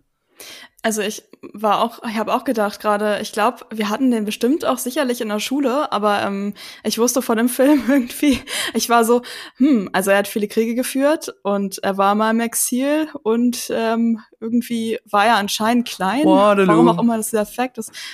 Ja, da, da, ähm, schon mal kleiner Spoiler, es wird leider nicht das Aberlied im Film gespielt, äh, erschreckenderweise. Oh Gott. aber ähm, nee, ich wusste, ich habe mir auf dem Weg zur PV, also zur Pressevorführung, noch ähm, den Wikipedia-Artikel durchgelesen über Napoleon, weil ich so war, ich kann jetzt auch nicht komplett wissenslos jetzt in den Film reingehen. Den kompletten, der ist doch bestimmt also, naja, umfangreich. Der ist richtig lang. Ich habe, glaube ich, ein paar ähm, Abschnitte habe ich so ein bisschen quer gelesen. Aber ich bin okay. auch 45 Minuten Bahn gefahren, ein bisschen länger als sonst wegen des Streiks ah, okay. und ich hatte Zeit. Stehe. Also ich habe ähm, die Biografie von Günter Müchler gelesen, Napoleon Revolutionär auf dem Kaiserthron. Natürlich jetzt nicht als Vorbereitung auf den Film, sondern als Vorbereitung auf den Text beziehungsweise das Video, was wir dann über den Film Napoleon von Ridley Scott machen. Insofern, das ein oder andere wusste ich schon. Ja, dann wart ihr ja so. Ich meinte übrigens Christian Clavier. Ich habe jetzt extra nachgeschaut. Ah, okay. Der hat Napoleon gespielt. So. Also nicht Roberto Benigni. Ben, Benigni. Nee, nee, nee, nee. Nee, das, okay, das hätte mich auch gewundert. Okay, ähm, ja, also ein, ein historischer Film, ein Historienfilm, ähm, da haben Leute unterschiedliches Vorwissen. Nicht jeder ähm, kann sich vorher noch eine Biografie durchlesen, aber es ist natürlich immer so die Frage, ist es schlimm? Ist es nicht schlimm? Ist es ein Film, der einen eher unterhalten will? Ist es ein Film, bei dem man eventuell auch das ein oder andere über eine historische Figur vielleicht noch lernt? Ähm, Lisa, du hast ja schon so, so eine salomonische Antwort gegeben, aber ich habe jetzt immer noch nicht ganz rausgehört. Hat dir denn der Film jetzt, den du, die Kinoversion von Ridley Scott, die du jetzt im Kino gesehen hast, hast du, hat die dir gefallen? Äh, ja, sie hat mir gefallen, ähm, aber sie hat mich jetzt auch nicht komplett, komplett vom Hocker gehauen, muss ich sagen. Also ich habe ja schon gemeint zu Laura gerade, also wegen der Bilder ins Kino gehen finde ich auf jeden Fall sinnvoll, weil ähm, also das sieht schon, also vor allem die Schlachten sehen halt echt krass aus. Also es gab ja so eine Szene, wo irgendwie Schiffe waren, die dann beschossen wurden. Das fand ich krass. Dann gab es eine Szene, ich will jetzt da nicht spoilern, irgendwie die Szene mit dem Eis, sage ich mal. Das war, glaube ich, ja. die visuell mit krasseste Szene eigentlich. Ähm, also auch die Kamera, ich habe das Gefühl, man war irgendwie immer so mitten drin. Also das sah schon alles echt gut aus. Und dann gab es auch so ein paar Sachen, so ein paar Details, die mir irgendwie gut gefallen haben. Ähm, manchmal der Humor auch. Also der Humor hat nicht immer so bei mir gezündet, aber es war überraschend auch überhaupt Humor drin. Mhm. ähm, genau, also ich war, war auch nicht so, ich dachte auch wegen der Länge so ein bisschen so, hm, mal gucken, wie das so wird. Ich habe mich jetzt auch nicht gelangweilt oder so. Aber ähm, was ich so ein bisschen schade fand, also ich meine, wir haben ja schon gesagt, Napoleon hat halt einfach super viele Sachen gemacht und ähm, das in so einen Film zu quetschen, der, dafür ist der Film dann eben doch nicht lang genug gewesen, fand ich. Also das hatte dann schon was so sehr episodisches und abgehacktes teilweise. Und mir hat mir so ein bisschen so die Form oder der Fokus auch teilweise so ein wenig gefehlt. Aber es ist halt auch echt schwierig natürlich bei dem ja. Material. Ich weiß nicht, ob es also euch ähnlich ging. Ich bin zu 100 Prozent bei dir. Also 100%. Äh, 100 Prozent. Du hast recht, wegen der Bilder geht man rein. Also da wird der alte Gladiator, Ridley Scott, äh, hat sich da selbst nochmal ausgegraben für den Film. Mhm. Ähm, nicht, weil es heroisch ist, sondern weil die Bilder so nah und dreckig sind und in diesem Blaustich, so wie der Anfang von Gladiator, als sie gegen die Germanen kämpfen. Ähm, das, für diese Bilder lohnt Sorry, es sich. Fun Fact, die Szene mit den Germanen wurde ebenfalls an der Szene von der Schlacht von Austerlitz gedreht. Das ist die gleiche Filmstelle, also es ist die gleiche Location. Oh, was? Echt? ja. Hä, wie geil. ja, er weiß, was er kann. Ja. Äh, deswegen passt so, ah, da, da, hatte ich doch damals diese gute Fläche, die kann ich doch normal nehmen. Ja. Aber der Blaustich kommt nicht von der Location, sondern weil sie sich dazu entschieden haben, das so aussehen zu lassen. Ähm, äh, das mag ich halt. Es ist immer noch unglaublich, was dieser mittlerweile 80-jährige Ridley Scott kann. Das ist, äh, ist eher einer meiner Lieblingsregisseure, auch wenn er viele Murks-Filme gemacht hat. Ich mag einfach die Art, wie er Regie führt und was für Filme dabei am Ende rausspringen. Ähm, da bin ich ganz bei dir, wegen den Bildern geht man rein. Der Humor ist es wert, ihn auch im Kino zu sehen, weil es ist diese Art von Humor, die der Film hat, die man nicht erwarten würde, der funktioniert halt besser mit Publikum dann weißt mhm. du Das ist nicht awkward, das soll so awkward sein, dass wir als alle lachen müssen. Das, das, das, das hat mit Publikum, hat das einen Mehrwert, finde ich. Es hat mich in besseren Momenten an The Favorite erinnert mit Emma Stone. Stimmt, aber, oh ja, The Favorite, stimmt. Ja, weil es auch Vergleich. ein Kostümding ist und äh, es einfach zu absurd ist, weil der Humor einerseits durch die toxische Beziehung entsteht, aber auch durch dieses Standesdenken und wie die Leute sich benehmen sollen bei Hofe oder eben nicht, oder weil die jetzt komplett ausleben. Ähm, das hat, das hat der Film so ein bisschen zu eigen, aber die, das, was du sagst, man merkt, dass Sachen fehlen. Also selbst mhm. wenn man nur sporadisches Wissen darüber hat, merkt man das. Also weil zum Beispiel Nationalismus oder zumindest Frankreich äh, anscheinend ein großes Thema für Napoleon ist, weil er sagt es die ganze Zeit, aber es bleibt im Film eine ja, große Behauptung. Man, man sieht nie, man sieht nie, was für Auswirkungen er direkt auf Frankreich ja. hat oder so. Also man sieht ja am Anfang, die Anfangsszene, genau. die ich übrigens auch super genial fand tatsächlich, da sieht mhm. man ja eigentlich noch mit am meisten von, genau. was abgeht. Und ab dem Moment, äh, in dem äh, äh, Josephine äh, freigelassen wird, spielt das französische Volk keine Rolle mehr in diesem Film. Und äh, ich, das kann ja nicht, also man merkt es ja auch. Es gibt, es gibt so eine Sache, es gibt so einen Hinweis im Film, der mir aufgefallen ist, von dem ich glaube, dass das so in der Apple TV in der vierstündigen Fassung nicht passieren wird. Ähm, immer wenn eine Weißblende passiert ist, mhm. dann ist ein massiver Sprung passiert. Da hätte, glaube ich, noch mehr passieren können. In dem Film gab es drei oder vier ganz deutliche Weißblenden, die auch so ein bisschen unnötig wirkten. Und da habe ich mir noch so gedacht, ich glaube, da hat der Ridley Scott jetzt hier mal die Schere angesetzt. Da käme noch eine halbe Stunde Handlung. Und es gibt halt sein. halt Nebenfiguren, also gerade Kinder. Das habe ich ja mit Fabio noch in der wartenden Schlange nach dem Film noch besprochen. Ähm, Kinder sind offensichtlich rausgeschnitten worden. Und äh, in dem Film Kingdom of Heaven war das ja so ähnlich der Königreich der Himmel ist ja auch ein ziemlich guter Film, finde ich, der den Jerusalem-Konflikt halt beleuchtet, aber halt tausend Jahre vorher, äh, äh, während den ähm, Kreuzzügen. Und davon gibt es eine Director's Cut-Fassung, die unendlich besser ist, aber ich glaube auch zwischen drei und vier Stunden geht. Hatte, und, und da sind ganze Figuren drin, die in der Kinofassung gar nicht vorkommen. Und jetzt, wo ich das weiß, und Napoleon gesehen habe, habe ich förmlich gesehen, wo sie was weggeschnitten haben. Es hat sich alles vom Pacing her, wenn die Bilder nicht wären, angefühlt wie so eine HBO-Miniserie. Mhm. Und das ist so der Grund, warum man auch auf die vierstündige Fassung warten könnte. Aber wie gesagt, Kino und Kinomagie und Publikum, das, äh, das fehlt dann halt. Ja, und ich, wie ja, gesagt, glaube echt. Bitte. Ich glaube echt, dass ein paar der Bilder einfach dann zu Hause nicht ganz so doll wirken und dann fragt man sich so, ich glaube, man sieht dann einfach auch einen echt anderen, also man sieht halt buchstäblich einen anderen Film, aber auch noch mal mehr, dadurch, dass sozusagen das Erlebnis von den Bildern fehlt und dann halt noch zusätzlich was dazu kommt in der Vier-Stunden-Version. Also sorry, ich werde mir die Vier-Stunden-Version, glaube ich, tatsächlich anschauen, weil ich war ich dahingehend ein bisschen enttäuscht. Ich meine, es war mir von vornherein klar, ein Leben wie Napoleon in zweieinhalb Stunden da muss zwangsläufig das ein oder andere weggelassen werden, aber es ist doch schon überraschend, wie viel weggelassen wird oder auch wie viel verkürzt dargestellt wird oder auch ähm, der Dramaturgie wegen ähm, hingebogen wird. Ähm, es ist so ein bisschen, ja, äh, so das, das so ein ähnliches Gefühl hatte ich als äh, bei der ersten Witcher-Staffel. Das, okay, mhm. so, hä, was meint er jetzt damit? Also da habe ich ja extra für die Staffel habe ich das Buch, die Kurzgeschichtensammlung gelesen und war dann mega enttäuscht von dem, was dann die Serie daraus gemacht hat, weil es halt so ganz offensichtlich schlechter war als das Vorbild. Und gut, jetzt ist es äh, hier ist es ein Leben, was verfilmt wird und äh, kein Buch, aber hier war ich auch so, okay, da fehlt so viel was echt schade ist, was halt auch die Figur Napoleon, wo, von der Figur Napoleon so die ein oder andere Facette fehlt. Denn ähm, was ich ganz interessant fand, ist, wie Joaquin Phoenix Napoleon spielt. Mhm. Also es, er hat so dieses Linkische, so dieses Unbeholfene und dann in anderen Szenen wieder dieses Feldherren, herrische, mhm. dieses ähm, Soldaten und so. Ähm, aber wie ich meine, es ist ja de facto ein, ein Biopic mehr oder weniger. Also es ist äh, ein Film über Napoleon, heißt Napoleon, klar. Ähm, wie hat euch denn so die Figur Napoleon in dem Film gefallen, Marco?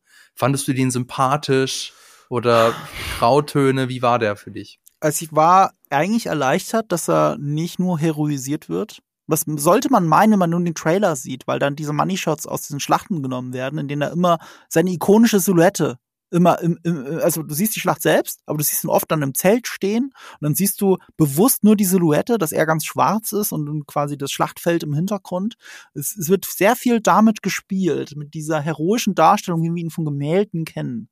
Das wird hier nachgestellt. Aber genau das, was du sagst, die Szenen dazwischen sagen dir aber auch, dass er tollpatschig ist.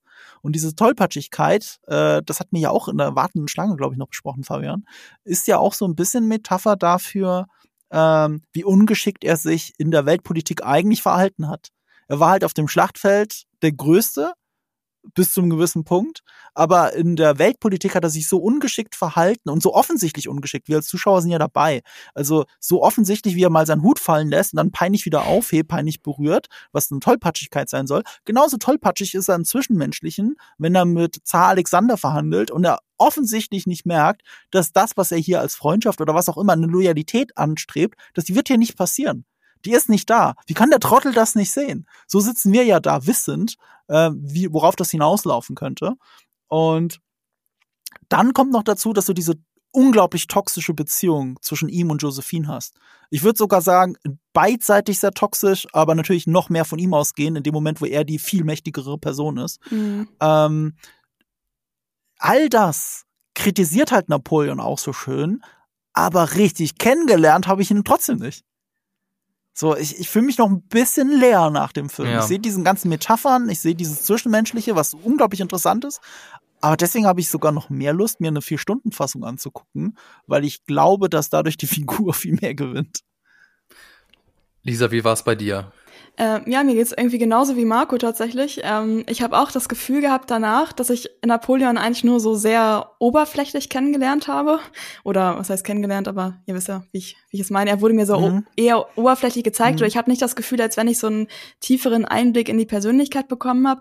Andererseits fand ich aber so die Herangehensweise, ihn halt gerade als so eine un ungeschickte Person zu zeigen, irgendwie ganz interessant. Aber es hat jetzt auch nicht so wirklich viel mit mir gemacht. Also ich bin danach aus dem Film auch rausgegangen und war so, hm, was wollte mir der Film jetzt eigentlich so, was war jetzt so diese eine Sache, die mir der Film über Napoleon sagen wollte?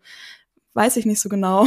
Ich glaube, die eine Sache, die der Film sagen will, ist, dass du kein großer Feldherr sein kannst, ohne unfassbar viel Blut an den Händen kleben zu haben.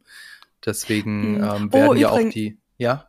Nee, da fällt mir gerade ein, weil ich am Anfang meinte, mir sind so Details aufgefallen, so ein paar kleine, die ich echt cool fand. Es gab eine Szene, ähm, ist jetzt glaube ich nicht so ein großer Spoiler, wo er sich rasiert und so ein ganz, ganz bisschen Blut an seinem Hals zurückbleibt. Mhm. Und da habe ich mir gedacht, ah, das ist irgendwie ganz cool, weil es könnte natürlich einerseits ähm, das Blut symbolisieren, was er halt noch vergießen wird oder schon vergießt, aber halt auch so, ähm, dass er halt sein eigen, dass sein eigener Niedergang ja in dem Sinne auch schon dadurch so ein bisschen ange Dass das so früh passiert ist, was du gesagt hast, habe ich das mehr interpretiert als ein weiterer Beleg für seine Tollpatschigkeit. Die Szene direkt danach ah, okay. war ja was Zwischenmenschliches, wo er sauber mhm. rasiert da sitzt.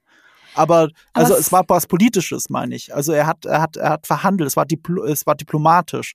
Und davor ist aber gesehen, wie er sich rasiert und er hat halt diesen Schnitt am Hals, weil er sich halt für diese, für dieses Gespräch vorbereitet. Und es gibt halt eine große Diskrepanz zwischen dem Tollpatsch, der sich gerade selber rasiert, und der Typ, der da sitzt und verhandelt knallhart.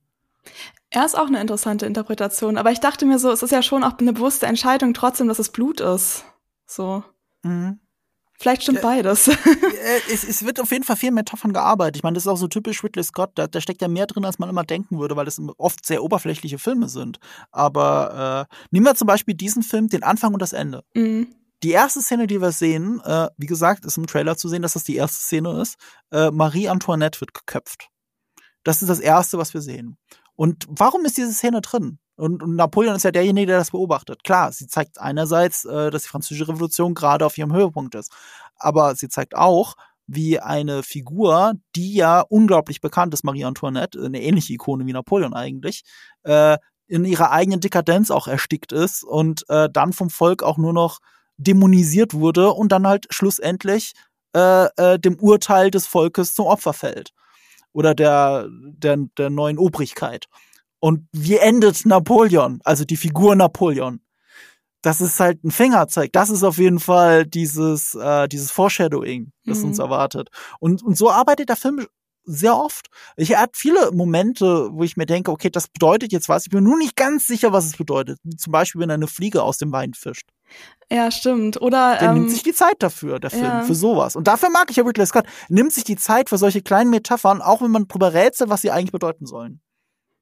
Mm, ja, das hat mir auf jeden Fall echt gut gefallen. Ich habe auch so ein bisschen überlegt, ähm, man hat ihn ja zweimal auch so, oder es gab zwei Szenen, wo er in der Schlacht zu sehen war, aber so ein bisschen ähm, desorientiert wirkte und ganz anders wirkte, als zu sagen, wenn er so der Stratege ist, der alles plant. Das fand ich auch so ein interessantes Detail, dass wenn er dann wirklich drin ist, in dem, was er geplant hat, dass dann auch eher wieder so ein bisschen dieses tollpatschige mhm. mit drin ist. So, oder das, der, die, die Angst, dass man eventuell doch jetzt hier sterben könnte. Also er ist nicht so eiskalt mhm. wie der Duke von ja, Wellington genau. zum Beispiel. Mhm. Ähm, die Beziehung zwischen Josephine und Napoleon ist ähm, das zentrale Element von diesem Film. Also eigentlich ist es tatsächlich ja gar kein Kriegsfilm, sondern mehr oder weniger schon ein Liebesfilm. Wir haben immer wieder die Briefe zwischen Napoleon und Josephine, die sie sich hin und her schreiben. Und ähm, viele Entscheidungen im Film ähm, trifft Napoleon auch aus Liebe oder weil er eben wieder bei seiner Frau sein will. Was ich jetzt als jemand, der die Biografie gelesen hat, ein bisschen weird finde, weil es halt schon die Geschichte hin, hinbiegt. Was ich auch ein bisschen schade finde, ist, dass ähm, also die Josephine hat zum Beispiel auch in der Wirklichkeit einige nicht so schöne Charakterzüge gehabt. Und also sie ist auch jemand, der das Geld mit vollen Händen ausgibt, auch wenn man es nicht hat. Und ähm, auf der anderen Seite werden auch einige eher nette Charakterzüge von Napoleon weggelassen. Er ist zum Beispiel sehr liebevoll mit seinen Stiefkindern umgegangen, was jetzt im Film auch überhaupt keine Rolle spielt. Zumindest in dem Cut, den wir gesehen Kinder haben. keine Rolle spielen. genau. in dem Cut, den wir gesehen haben. Ja. Und deswegen wollte ich euch mal fragen, so historische Ungenauigkeiten. Also ist das jetzt schlimm oder nicht? Denn klar, auf der einen Seite könnte man sagen, es ist ja kein ja, es ist, wir sind jetzt hier nicht in der Schule, das ist alles Unterhaltung. Auf der anderen Seite prägen ja solche Filme auch irgendwie, ob bewusst oder unbewusst, unsere Vorstellung von der Vergangenheit. Lisa, wie, wie gehst denn du damit um? Historische Ungenauigkeit schlimm oder nicht? Mm, ich finde das sehr spannend, weil, wie du ja schon meinst, eigentlich ist es halt in dem Fall dann ein fiktiver oder ein fiktionaler Film. Ähm, man hat halt einfach kreative Freiheiten und wenn man halt was historisch Akkurates sehen möchte, dann kann man sich ja einfach eine Doku angucken. Aber irgendwie glaube ich trotzdem, dass Leute, ähm, wenn sie sich so eine Art Film anschauen, dann doch irgendwie erwarten, dass dann nach wenigstens so die Hauptbereiche richtig sind. Ich weiß halt nicht so genau, wie viel Doku-Ansprüche man an so ein fiktionales Werk stellen soll oder könnte oder sollte. Ähm, aber ich glaube, dass gerade bei so historischen Figuren oder Geschehnissen ist es ja auch häufig so, dass, mh, mm, dass also bei manchen Sachen sind sich Leute ja auch nicht sicher zum Beispiel und da wird dann ja in, so, in fiktionalen Filmen dann auch diese kreative Freiheit genutzt. Mh, mm, Ja, hm, was, was ist denn meine finale Antwort? Also mich stört's. Also ich glaube, es kommt darauf an, ähm, wer die Person ist, die das schaut. Weil ich glaube, wenn ich jetzt so eine Historikerin wäre oder ähm, so ein mega Napoleon-Geschichtsfan, dann würde mich das, glaube ich, mehr stören, als es mich jetzt gestört hat. Weil bei, bei ein paar Sachen, wie zum Beispiel auch bei der Beziehung, habe ich mir tatsächlich auch gedacht, so, hm, war das, ich kann mir irgendwie nicht vorstellen, dass das hundertprozentig so war. Da wurden sich, glaube ich, einige Freiheiten genommen. Aber Nee, ja, nee, ich glaube, mich stört's nicht, ist die kurze okay. Antwort, weil ich kann, ich weiß ja, dass es ein halt ein Film ist und wenn ich mir die genaue Geschichte durchlesen möchte oder angucken möchte, kann ich das auch in einer Doku machen. Aber natürlich ist es so, wenn man sich sowas anguckt, setzt sich unterbewusst wahrscheinlich schon ziemlich viel fest, was man dann vielleicht so ein bisschen als, dass es passiert, sich abspeichert aus Versehen. Alles klar. Marco, wie ist bei dir? Schlimm oder nicht? Ich finde, es kommt halt auf die Aussage an. Also wenn der Film jetzt äh, Napoleon heroisiert hätte, damit hätte ich ein Problem gehabt. Ja, Oder wenn er ihn nur als Trottel dargestellt hätte, ich auch ein Problem gehabt. Dass es alles so im Diffusen bleibt, ist zwar auch ein bisschen unbefriedigend und deswegen setze ich auf den Vier-Stunden-Cut, aber es finde ich die viel bessere Herangehensweise. Ich mag Interpretation. Ich muss, muss mir nicht alles hinschreiben. Äh, zum Beispiel bei dem Film habe ich immer mal wieder gedacht, warum schreibst du da jetzt eine Jahreszahl hin? Also hier und da ergibt es natürlich total Sinn, aber hier und da hatte ich auch das Gefühl, okay, wir verstehen, dass die Szene eine Kausalität ist, in der Kausalitätskette steht zu der Szene davor. Ob da jetzt ein Jahr dazwischen ist oder nur eine Woche, ist ja jetzt erstmal egal. Du musst da jetzt nichts hinschreiben, weil in dem Moment, wo du was hinschreibst, fühlt es sich an wie ein neues Kapitel aufgemacht. Dann habe ich auf einmal so, so ein Bookmark im Buch. Also das, das fand ich merkwürdig. Ähm, also ich, ich mag es gerne, wenn es möglichst frei ist, aber nicht die Geschichte verfälscht ja. in der Intention, in der Aussage. Ich würde auch noch hinzufügen ähm, zu meiner Aussage eben, äh, es kommt auch darauf an, wie es inszeniert ist und wie die Schwerpunkte gesetzt werden und wie sozusagen mhm. es auch behandelt wird. Also wie äh, ja zum Beispiel bei Napoleon hat man ja schon, finde ich, ist rübergekommen, dass, ähm, dass es halt eine Interpretation ist und dass jetzt Ridley Scott nicht den Anspruch hatte, was 100% historisch korrekt ist, mhm. uns das dahin zu ballern. Ich, ich gebe euch ein Beispiel dafür. Ähm, der Film behauptet, dass die, Letz die letzten drei Worte von Napoleon zu kennen. Und du merkst, dass diese letzten drei Worte, also jetzt kann man ja sagen, das ist Geschichte, Armee, warte mal, was ist das? Frankreich, Frankreich Armee, Armee Josephine. und Josephine. Josephine. So, das sind die drei Worte, die Napoleon gesagt haben soll. Ich habe das mal gegoogelt. Äh, da sind sich Historiker nicht sehr eins. und äh, weil mehrere Leute an seinem Sterbebett waren, haben mehrere Leute unterschiedliche Sachen gehört und man kann das gewichten, was er wohl auf jeden Fall gesagt hat. Zum Beispiel Armee, aber Armee auch mit Kopf der Armee, Tête d'Armée oder sowas, ne? Head of. Ähm, solche Sachen. Also die Gewichtung kann ganz unterschiedlich sein. Aber der Film legt sich fest, es gibt diese drei Säulen, sag ich mal, die wichtig sind. Frankreich, Armee, Josephine. Die Filmfassung, die wir gesehen haben, hat hauptsächlich Josephine aber zum Thema äh, Armee, äh, das sind die Money Shots, das sind die Money Shot Szenen, mhm. wegen denen wir auch drin sind. Und das Thema Frankreich ist mehr oder weniger behauptet. Höchstens am Anfang ist es wirklich, Frankreich spielt wirklich eine Rolle. Und bis zum Schluss wird es nur noch behauptet, ich mache das ja alles für Frankreich und bla bla mhm. bla. Machst du das? Oder, Bist du dir sicher? Also, also sagst du das jetzt? Also, äh, wir, wir haben ja eher den Eindruck, er sagt es jetzt nur so. Aber es gibt ja Sachen, die ja vorangebracht hat in Frankreich, die wir, von denen wir bis heute profitieren, also Richtung ähm, soziale Gesetzgebung. So, und, und, und das spielt ja gar keine Rolle. Also du merkst, dass irgendwie Sachen fehlen. Deswegen glaube ich, dass die Vier-Stunden-Fassung diese drei Säulen ein bisschen ausgeglichener darstellt, oder zumindest ist meine Hoffnung. Ähm, aber das ist so historisch halt hingebogen, sich zu für den Film festzulegen, das sind jetzt die drei Worte und metaphorisch arbeiten wir drum herum. Das ist ja äh, äh, eine Interpretation der Geschichte und darauf basierend das fiktional zu erzählen. Mhm. Das ist eine Entscheidung. Ja. Mhm. Ich glaube, ich sehe das genauso wie ihr, wenn, ähm, wenn man es so ein bisschen zurechtbiegt, damit die Dramaturgie passt, ähm, kann ich schon damit leben. Aber sobald es wirklich die Geschichte verfälscht wird, dann ist es nicht so gut. Das Beispiel zum Beispiel Robert the Bruce in Braveheart der ist halt ganz anders, als er eigentlich war. Da haben wir im Übrigen auch ein Video auf GigaTV Mac mhm. gemacht. Schaut da gerne mal rein. Ähm, als letztes wollte ich euch noch fragen, so ein bisschen mit Blick auch auf die Uhr. Ähm, wir sind ja jetzt alle mehr oder weniger mit einem ähnlichen Gefühl aus dem Kino gegangen, nämlich das war schon irgendwie gut, wir haben uns alle irgendwie unterhalten gefühlt, wir haben uns nicht gelangweilt, aber wir sind jetzt nicht der Meinung, das ist jetzt der neue Gladiator oder das ist äh, der neue Alien, also ein Meisterwerk ganz oben von Ridley Scott. warum nicht? Was, was fehlt uns oder warum, äh, warum ist es so, den letzten Schritt äh, hat der Film nicht geschafft, Lisa?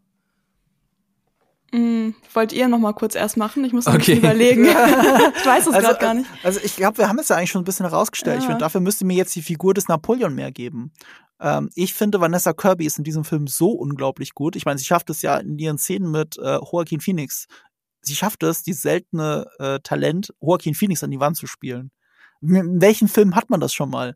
Dass Joaquin Phoenix in einem Raum ist mit der anderen Person und die andere Person spielt ihn an die Wand. Ja, also Vanessa Kirby ist halt gut unglaublicher Scene-Stealer hier. Und äh, ich habe sie besser, also ich habe ihre Josephine viel besser verstanden, als ich ihn verstehe. Und, äh, und das fehlt mir.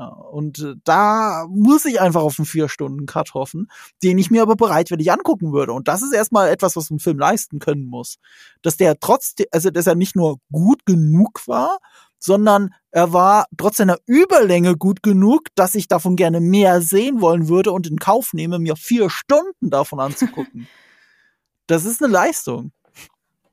Also ich bin mit offensichtlich zu hohen Erwartungen an diesen Film herangegangen. ähm, ich bin ein bisschen enttäuscht, weil halt ja. vieles nicht drin gewesen ist, von dem ich mir erhofft hatte, dass es drin gewesen sein könnte.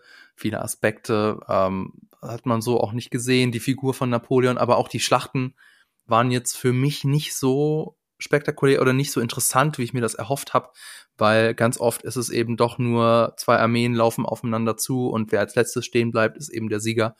Das war mir zu wenig. Ach, sind das nicht diese Schlachten?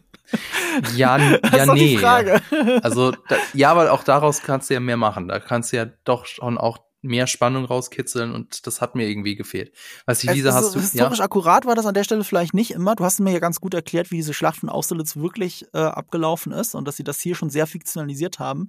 Aber die Tatsache, wie dieser darauf reagiert hat, war für mich der Beweis, dass das die künstlerisch richtige Entscheidung war. Und vor allem bin ich, ich bin eigentlich gar nicht so eine Person, die ähm, sich so richtig viel, oder ich bin nicht so, es ist nicht so krass mein Ding, sage ich mal so, mhm. so Filme mit Schlachten. Also ich gucke das schon, aber ich bin jetzt nicht so eine Person, die da jetzt auch irgendwie so mega drin ist und irgendwie, oder bei den Strategien oder so, es gibt ja so einige Leute, die sich so da so voll mit auseinandersetzen.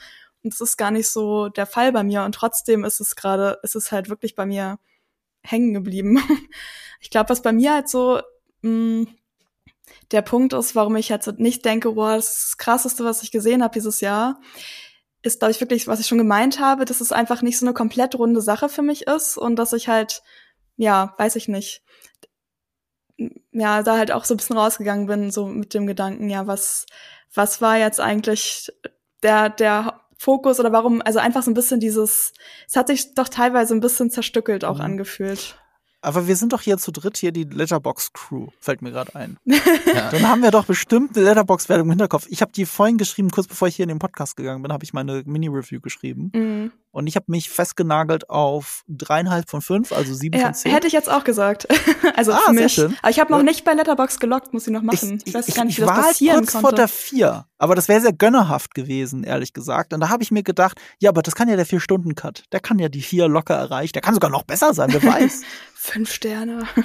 ja. Ich würde nee, auch. Wahrscheinlich nicht, aber nee, ich glaube auch nicht. Das sehe ich jetzt nicht. Aber 3,5 würde ich, würde ich jetzt auch gleich mal eintragen bei mir, glaube ich. Hm.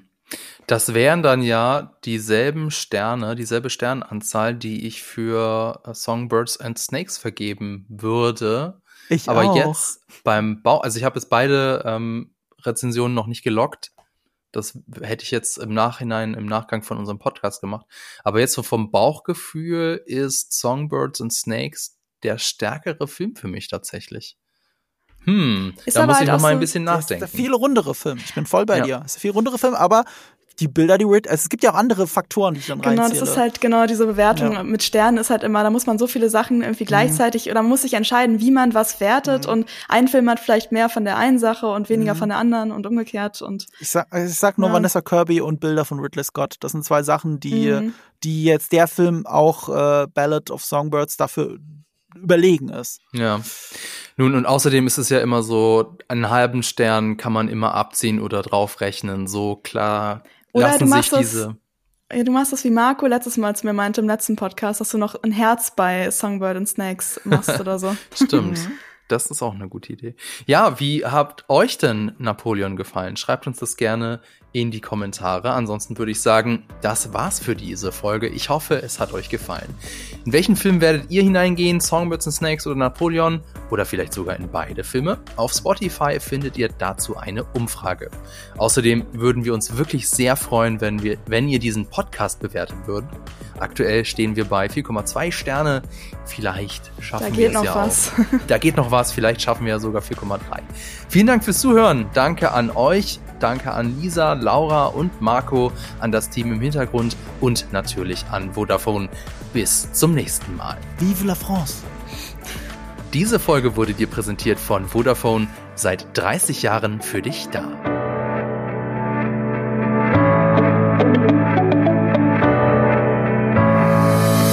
Die Quadrataugen ist ein Podcast, der im Auftrag von Vodafone von Jellyfish Germany produziert wird. Die Moderatorinnen und Moderatoren sind Fabian Douglas, Lisa Oppermann, Marco Risch. Regie Ron Harupa. Produktion Laura Samide. Und wenn ihr jetzt noch nicht genug habt, dann schaut auf unseren YouTube-Kanal GigaTV Mac vorbei oder auf unsere Webseite. Die Links dazu findet ihr in den Show Notes.